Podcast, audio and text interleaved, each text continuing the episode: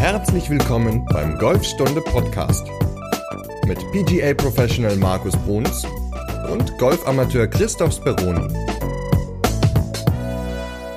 Alles bleibt anders. Das neue World Handicap System kommt. Folge 41 vom Golfstunde Podcast. Moin Markus. Moin Chris. Nächstes Jahr wird sich einiges ändern im Handicap-System und wir haben ja von einem Hörer von uns eine Frage dazu bekommen, beziehungsweise die Idee, dass wir darüber mal sprechen wollen. Und das wird ja heute unser Hauptthema sein.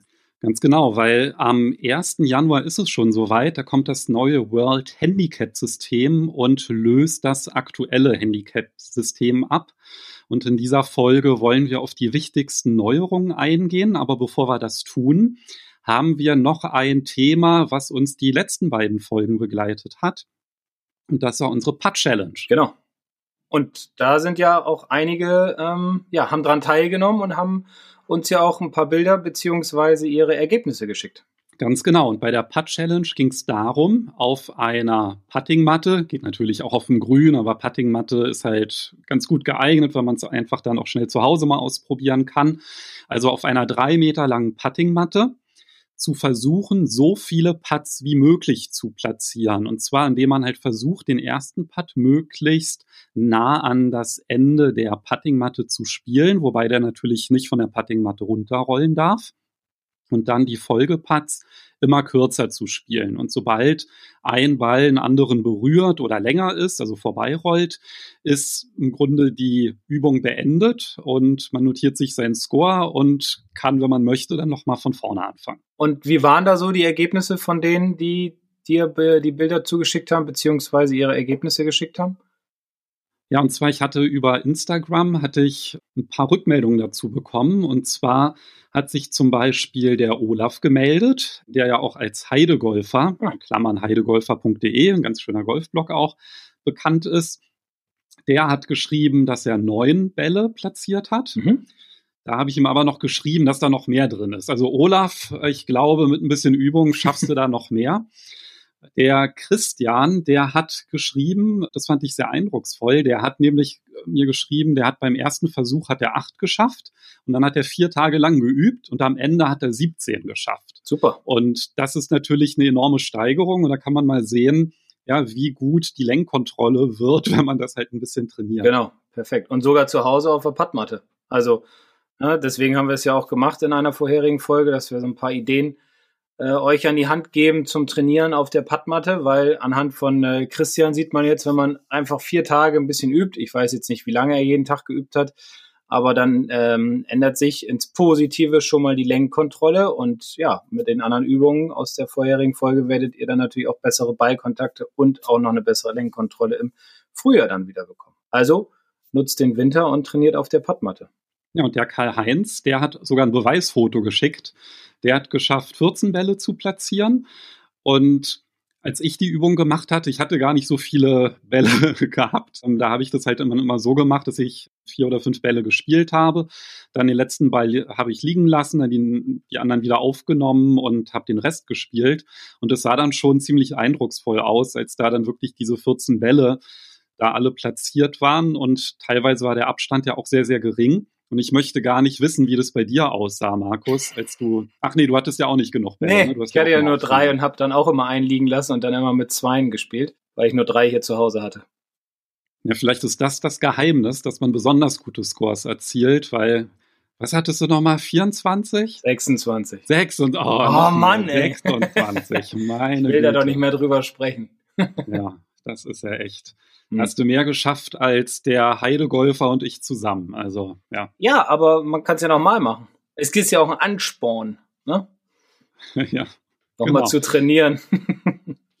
ja, aber das mit dem Ansporn, das stimmt ja tatsächlich. Ne? Wenn man wirklich so eine Aufgabe hat, dann macht das Patten irgendwie gleich viel, viel mehr Spaß. Und ja, es ist halt nicht zu spät, noch einzusteigen. Also wenn ihr das jetzt gerade zum ersten Mal gehört habt mit der Putt-Challenge, dann probiert das doch mal zu Hause aus. Ihr habt ja so ein paar Scores mal auch so zum Vergleich. Probiert das einfach mal aus und derjenige, der es schafft, Markus Score zu schlagen, der kriegt einen Gratiszugang in die Online-Akademie. Aber dann muss natürlich auch der ganze Versuch als Video aufgenommen sein.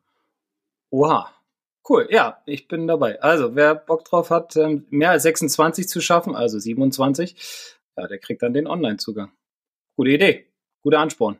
ja, ja, ich glaube, also meldet sich ah. dann Martin Keimer oder so, dass er es geschafft hat. Du, dann kriegt Martin den Zugang. Ist doch auch in Ordnung. genau.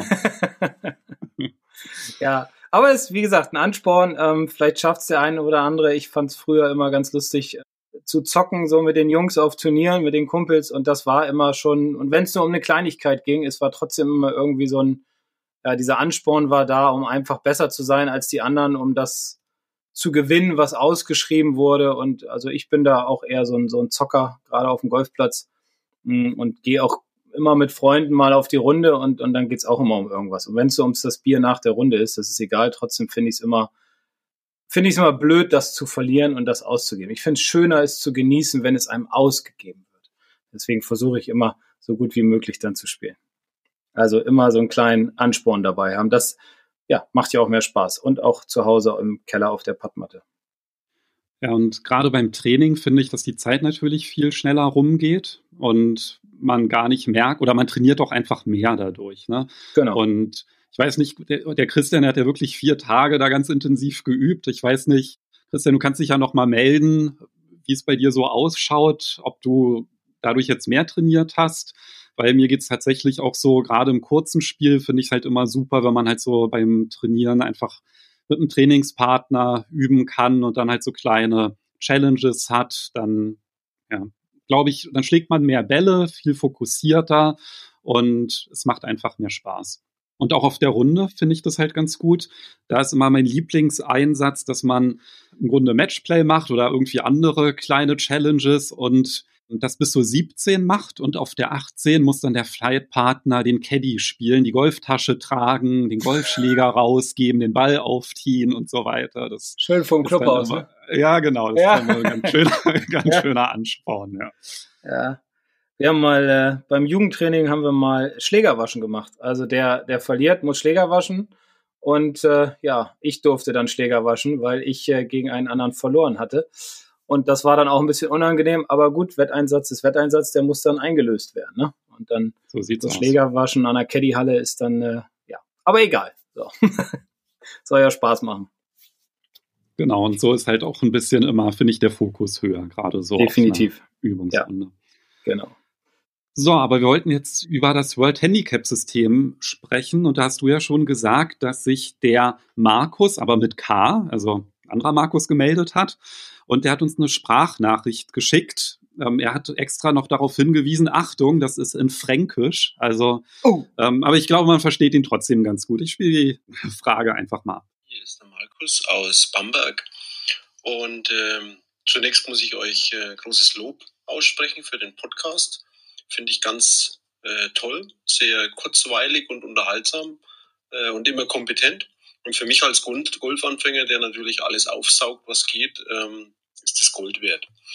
Ja, mein Wunsch für eine der kommenden Folgen wäre so eine Art Regelkunde, also die wichtigsten Regeln oder Etikette am Platz. Wie bewegt man sich? Was soll man vielleicht tun? Was soll man lassen?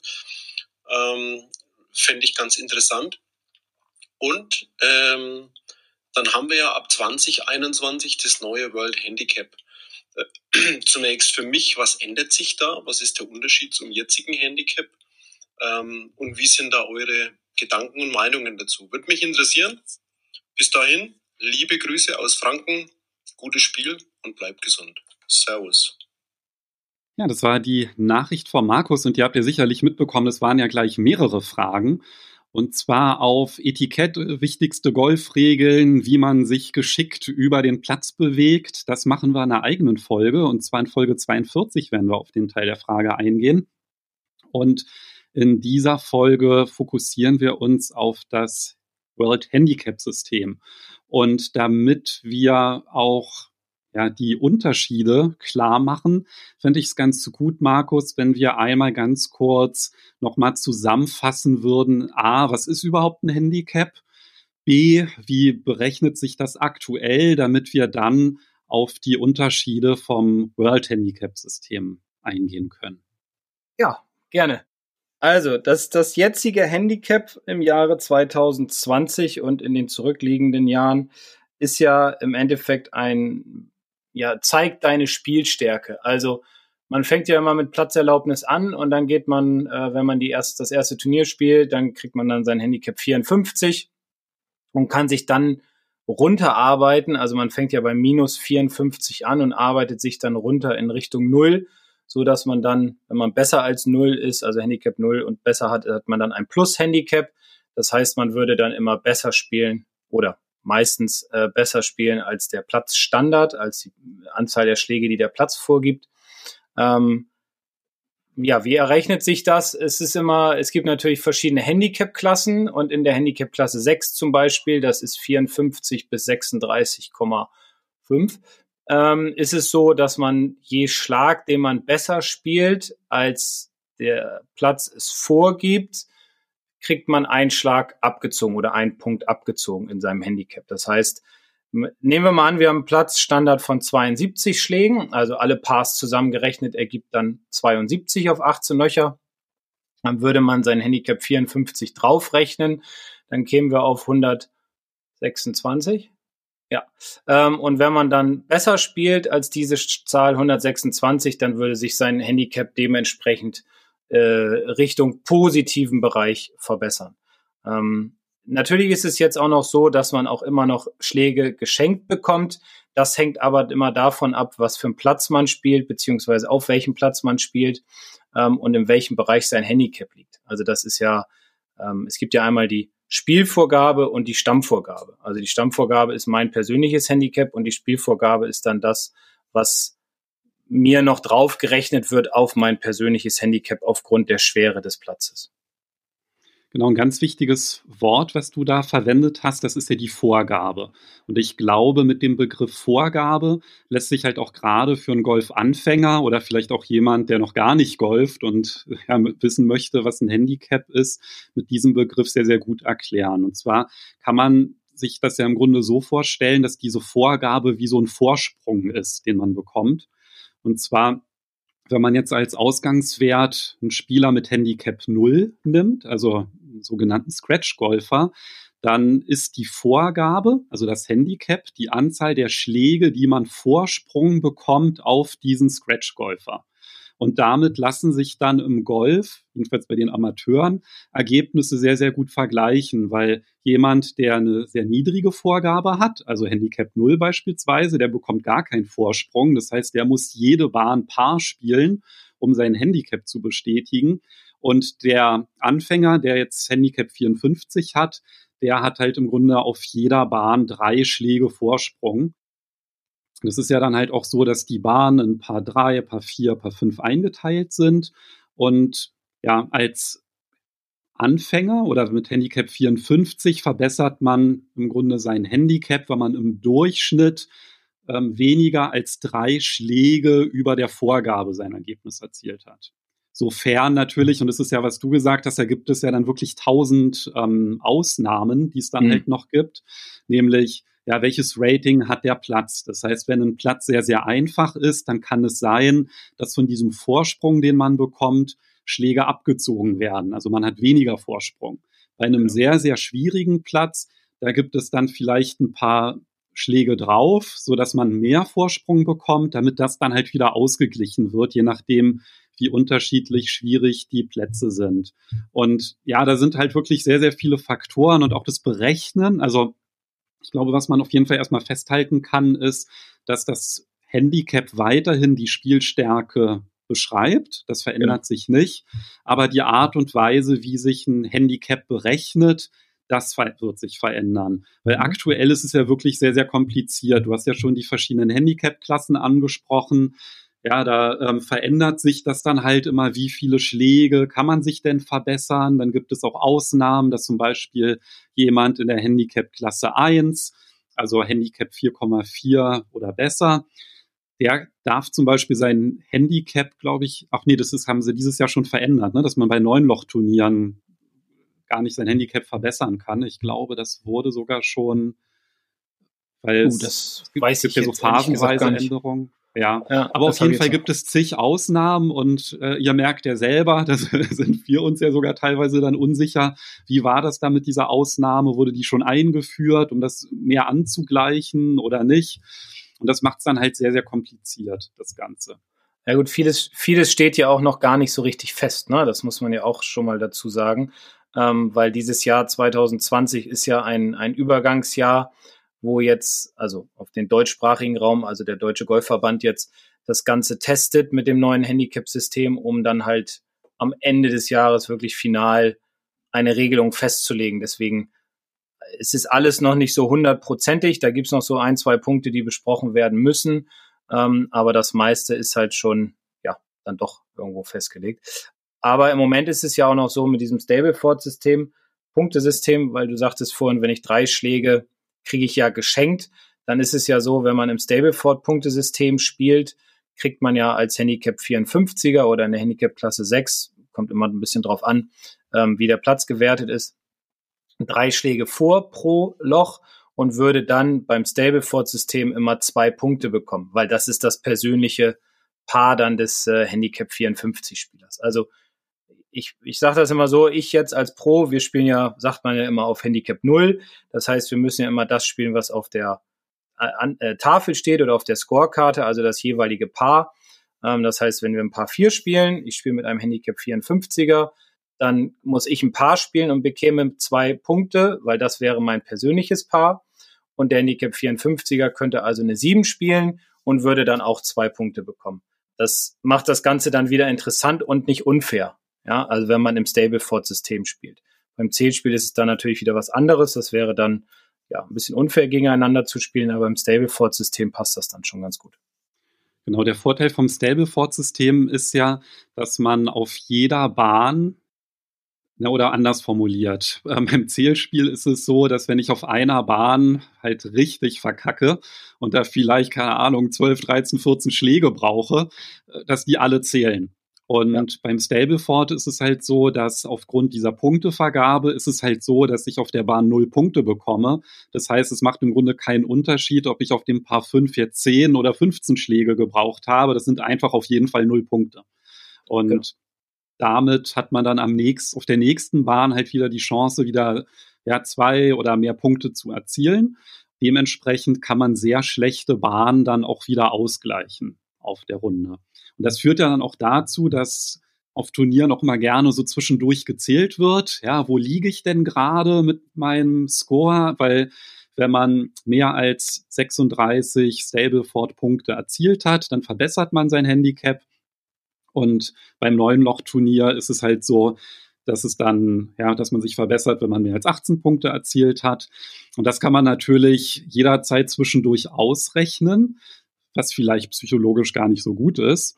Überhaupt und beim, und beim, beim World Handicap System glaube ich, wird das ein bisschen schwieriger, das Ganze. Und vielleicht kannst du ja mal erklären, Markus, wie das neue World Handicap System das, ja, diese Spielvorgabe berechnet.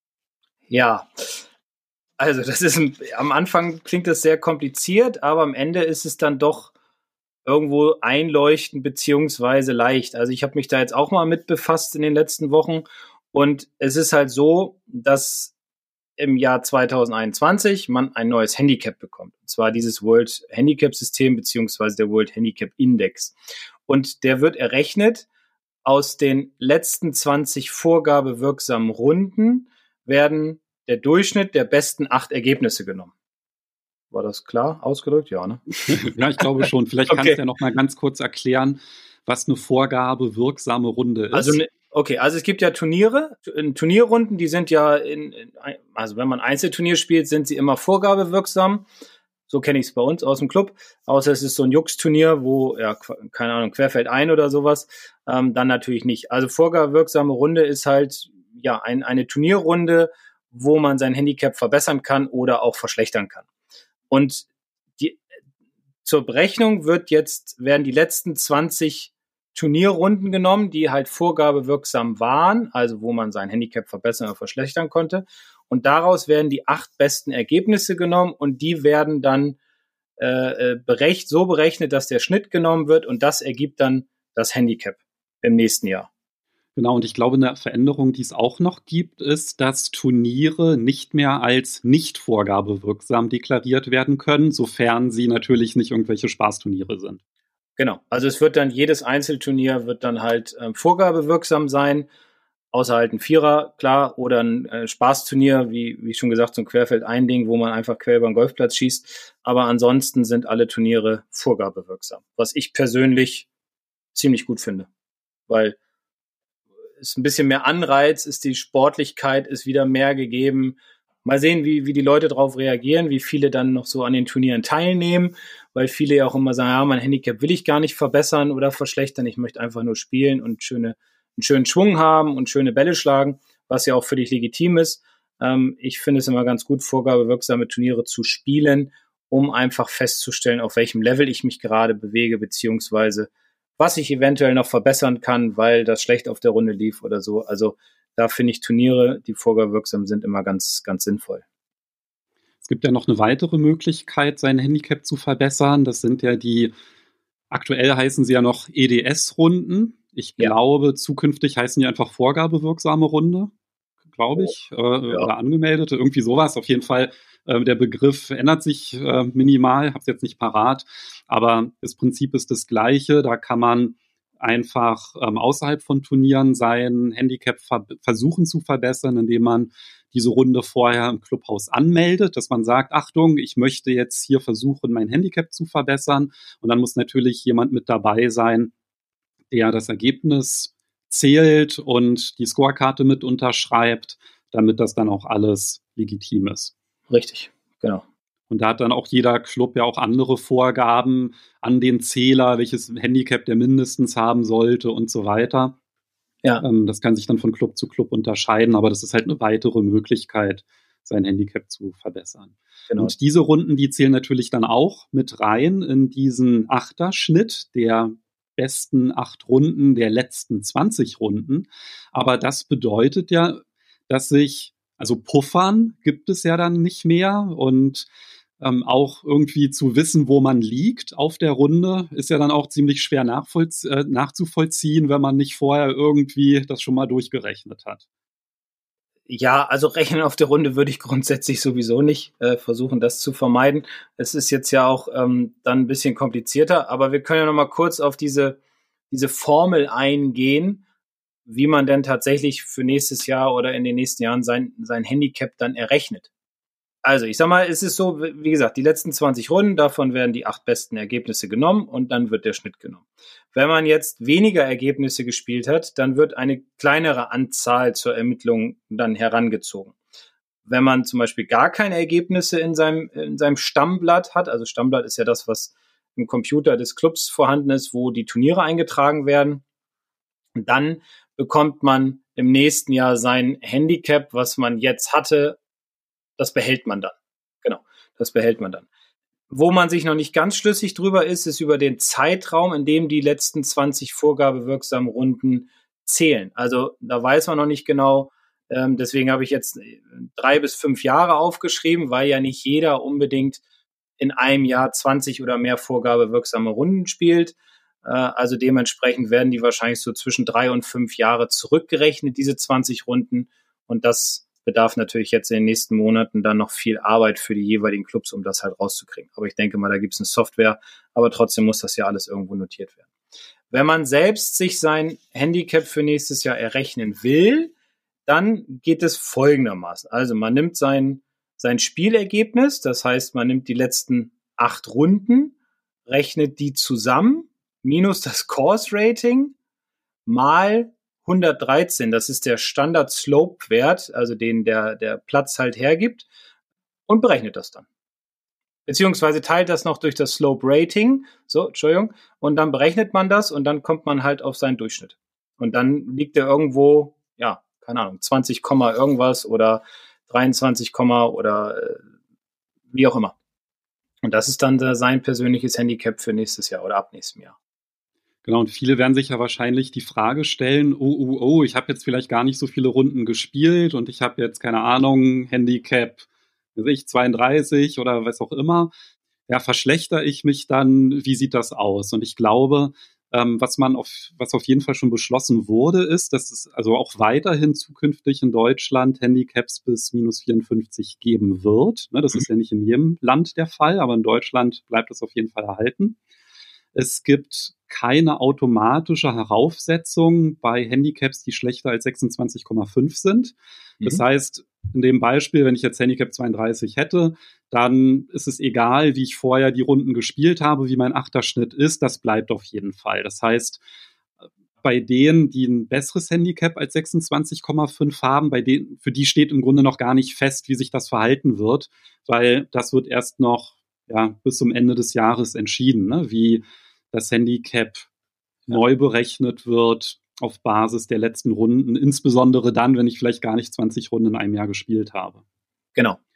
Finde ich eigentlich auch erstaunlich, dass das noch gar nicht festgelegt wurde, weil das ist ja schon sehr, sehr lange, steht das ja schon fest, dass das World Handicap System kommen wird und ja, finde ich dann halt auch ein bisschen merkwürdig, dass dann irgendwie so bis zum auf den letzten Drücker da noch nicht ja, alle Entscheidungen getroffen worden sind. Ja, da müssen sich viele Köpfe noch zusammensetzen und überlegen, wie man es am besten macht. Und das dauert halt, ne, wenn jeder eine andere Idee hat. wie viele Handicap-Systeme gibt es aktuell? Sechs, sieben, acht oder irgendwie sechs. sowas? Also sechs. sechs. Es gibt sechs verschiedene Handicap-Systeme auf der Welt und einige Länder haben ja auch schon umgestellt. Also ich glaube, Deutschland ist jetzt nicht das erste Land, was vor dieser Aufgabe steht. Nee. Und auch Österreich und Schweiz. Aber ja, naja, ist halt so. Was auf jeden Fall auch bleibt, ist, dass es weiterhin vorgabewirksame Neunlochrunden gibt. Das wird jetzt nicht abgeschafft oder so. Und ich habe jetzt auch den Begriff jetzt für die, ähm, der die EDS-Runden ablöst. Das sind die registrierten Privatrunden. Das ja, da ändert sich nur der Begriff, aber von der Methodik bleibt das identisch. Registrierte Privatrunden. Naja, gut. Muss alles irgendwie immer einen Namen haben, ne? So muss man sich umgewöhnen. Und was auch noch neu ist, ist, dass das Course-Rating bei schlechtem Wetter angepasst werden kann. Das heißt, wenn es irgendwie ja, ganz doll regnet und stürmt, dass dann tatsächlich auch das Course-Rating angepasst werden kann und das ist auch eine Neuerung. Cool.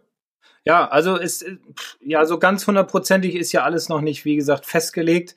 Das heißt, es dauert noch, denke ich mal, also bis Dezember, bis man dann wirklich final eine Entscheidung getroffen hat, wie, in welchem ähm, rückblickenden Zeitraum die Ergebnisse zusammengezogen werden, ähm, wie das dann alles genau aussieht. Deswegen da ruhig immer mal auf, auf golf.de nachgucken, beziehungsweise beim Deutschen Golfverband auf der Seite mal nachschauen, wie das da aussieht. Vielleicht gibt's da dann in den nächsten Wochen schon ein paar Neuerungen. Also es wird alles von sechs auf ein Handicap-System zusammengefasst. Es gibt dann diese Formel, über die wir gesprochen hatten, die das Ganze errechnet. Und aus den letzten 20 vorgabewirksamen Runden werden die acht besten genommen und dann den Durchschnitt, der würde dann das persönliche Handicap für nächstes Jahr oder ab nächstem Jahr dann äh, ergeben. Genau, und wenn man gar keine Runden gespielt hat, ich glaube, das steht schon fest, dann bleibt das bleibt Handicap das. einfach erhalten. Richtig. Also wenn ich dieses Jahr oder in den letzten fünf, sechs Jahren keine Runden gespielt habe, keine vorgabewirksamen Turnierrunden gespielt habe oder EDS-Runden, dann habe ich, ich habe jetzt meinetwegen Handicap 12, irgendwas, dann nehme ich das auch mit ins nächste Jahr und bleibe dann bei dem 12,3, sagen wir mal. Ähm, und das bleibt dann so bestehen. Auf jeden Fall bleiben halt einige Fragezeichen, aber wenn wir das jetzt gerade so besprochen haben, Markus, und du so eine Prognose geben solltest, weil ich glaube, die Vor- und Nachteile zu beschreiben ist ja relativ schwierig, wenn man keine Erfahrungswerte hat. Aber wenn man sich das halt so überlegt in der Theorie, was glaubst du denn, was wird besser, was wird vielleicht, ja, oder was könnte man vielleicht in Zukunft vermissen? Das ist, ehrlich gesagt, muss ich äh, zugeben, es ist schwer zu sagen, weil, wie gesagt, ja, man hat ja noch keine Erfahrung da drin. Ich glaube, es wird einfacher. Glaube ich. Ich finde, es klingt mehr danach, so wie es früher war. Also bevor man mit 54 angefangen hat, also als ich angefangen habe, 89, 90, gab es ja noch so dieser Weg, ähm, ich mache erst meine Platzreife, habe damit gleichzeitig dann aber mein Handicap 36, beziehungsweise muss dann noch eine, eine Turnierreife machen, fange dann mit Handicap 36 an. Da gab es auch noch nicht so richtig dieses Stableford-System, das war mehr dann alles auf Zählspiel ausgelegt es gab Brutto und Netto, also das heißt, es gab die richtige Schlagzahl und davon wurde dann dein Handicap abgezogen. Das war dann deine Netto-Schlagzahl. Ich, ich glaube, so wie ich das jetzt äh, verstehe und hier aufgenommen habe, dass das Ganze ein bisschen einfacher wird, dass es nicht mehr so viele ja, Differenzen gibt, klingt jetzt ein bisschen komisch, aber ja, wie gesagt, ich glaube einfach, dass das ganze System ein bisschen wieder mehr in Richtung dem Alten zurückgeht und vor allem, was ich gut finde, ist, dass es in jedem Land dann gleich ist. Na, dass es nicht unterschiedlich ist, weil es kommen doch auch immer mal ähm, ähm, Leute zu uns, die äh, oder, oder schreiben mal eine E-Mail, sie sind USA Mitglied, hatte ich letztes Jahr mal einen, der ist in den USA in einem Golfclub Mitglied, Zweitmitglied, der ist, äh, also nee, Erstmitglied, lebt in Deutschland, arbeitet beim ZDF und die haben mit denen in den USA da so ein, ähm, ja, so ein Agreement und dann sollte sein Handicap ermittelt werden. Das war aber komplett anders als das äh, zu unserem hier in Deutschland. Also es war da ein bisschen komplizierter und dementsprechend finde ich es, glaube ich, ganz cool, wenn das alles so eine Linie gefahren wird. Also was die Vor- und Nachteile dann sind im nächsten Jahr, müssen wir selbst noch mal rausfinden. Dann können wir alle unser Handicap dann mit dem von Donald Trump vergleichen, ja, weil das ja auf der gleichen ähm, Basis berücksichtigt wird. Ja. Da lese ich übrigens gerade ein ganz äh, witziges Buch, das heißt Der Mann, der nicht verlieren kann. Ja. Und äh, ja, fand ich auch ganz schön. Hinten ist dann so ein Zitat irgendwie, Golf war ein Sport der Ehre und dann kam Donald Trump. Hm, schön.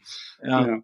Habe ich letztens auch ein Video gesehen, wie er gepattet hat aus zwei, drei Metern ist dem Ball dann direkt hinterhergelaufen. Der Ball wäre am Loch vorbeigegangen. Er hat sich gebückt und hat mit der Hand den dann so reingestupst. ja. Dann ganz cool weitergelaufen. Also, ja. naja. Ein Zitat in dem Buch war auch, ähm, wenn man sagen würde, Donald Trump schummelt, dann wäre das so, als wenn man sagen würde, Michael Phelps schwimmt. Also Michael Phelps ist ein Weltklasse-Schwimmer und dementsprechend ist halt Donald Trump Weltklasse im Bescheißen. Mhm. Und ja, das ist halt wirklich sehr, sehr unterhaltsam. Ich werde das Buch auch in der Podcast-Beschreibung verlinken. Da ist nämlich ja dann so aufgeführt, was er alles macht, um zu schummeln auf der Runde. Und den, den Lieblingsschummeltrick, äh, den ich gelesen habe, das ist, wenn er einen Ball übers Grün hinaus ähm, spielt. Und zwar erwartet gar nicht auf die anderen Mitspieler. Der fährt immer mit seinem Kart sofort los. Und der überholt auch irgendwie auf einer Runde vier bis fünf Flights, weil der einfach halt immer, der Secret Service sagt dann auch, ja, bitte hier zur Seite gehen, Donald Trump will durchspielen. Und äh, dann huscht er da über den Platz. Und wenn er halt einen Ball übers Grün hinaus spielt, dann macht er das teilweise so, dass er dann halt so tut, als wenn er einen Chip spielen würde wo natürlich sein Ball gar nicht liegt, weil der irgendwie ganz tief im Rough ist. Und dann geht er zum Loch und holt im Grunde ja einen Ball raus, den er vorher reingelegt hat und sagt, ach, der war ja drin. Also das ist auch nochmal so ein schöner. Aber nicht zum Nachahmen empfohlen. Ja, also wenn ihr das Fall. macht, dann Disqualifikation kommt nicht so gut an. Aber Donald Trump, der erlaubt sich das halt. Sonst, sonst heißt es, du hast den Donald gemacht. genau. ja. Naja, in drei Wochen sind Wahlen. Mal sehen, was da passiert. Ne? Aber ist auf jeden Fall sehr aufschlussreich, so ein bisschen nachzuvollziehen, wie der gute Herr tickt. Weil ja. es ist ja tatsächlich so, auf einer Golfrunde kann man ja wirklich sehr gut den Charakter eines Menschen wahrnehmen. Ja, das glaube ich auch. Ja, also Golf zeigt schon viele Facetten. Das ist schon ein spannender Sport. Schöner Sport, spannend. Also ja, gibt immer viel zu berichten, zu erzählen und ähm, auch viel zu erfahren über andere und über sich selbst. Genau, und da wir ja gerade schon so über so ein paar Regeln gesprochen haben und der Markus ja auch danach gefragt hat, was sind denn so die wichtigsten Golfregeln, dann schon mal hier der kleine Spoiler. Also wichtigste Golfregel, keine ähm, Luftschläge simulieren, um dann den Ball ins Loch zu legen. Also das verstößt auf jeden Fall gegen die Regeln. Aber es gibt noch so ein paar andere wichtige Regeln, die man beachten sollte. Und da gehen wir in Folge 42 drauf ein. Genau, darauf freue ich mich. Wir sprechen da über die wichtigsten Golfregeln und auch so über Etikette, über die wichtigsten Dinge, die man beachten sollte. Ähm, ich glaube, das ist für jeden immer noch mal ganz hilfreich, egal ob er gerade angefangen hat mit Golfspielen oder ob er schon ein paar Jahre dabei ist, weil äh, ich sehe auch immer wieder, dass selbst erfahrene Golfer nicht jede Regel wissen, was auch okay ist, sie dann aber diese Regel falsch anwenden im Glauben, sie wüssten es und sie haben dann kein Regelbuch dabei. Also jetzt schon mal vorneweg, kauft euch ein Regelbuch, ähm, packt das immer in eure Golftasche, dann seid ihr immer, immer auf der sicheren Seite. Aber darüber werden wir dann in der nächsten Folge nochmal ein bisschen ausführlicher sprechen. Genau, und viele glauben ja auch, dass Etikette der Schniepel hinten im Poloshirt ist und genau das werden wir dann auch in der nächsten Folge ein bisschen näher erläutern. Bis dahin wünschen wir euch alles Gute, bleibt gesund und munter und ja, dann hören wir uns in Folge 42. Macht's gut, bis dann, tschüss. Ciao.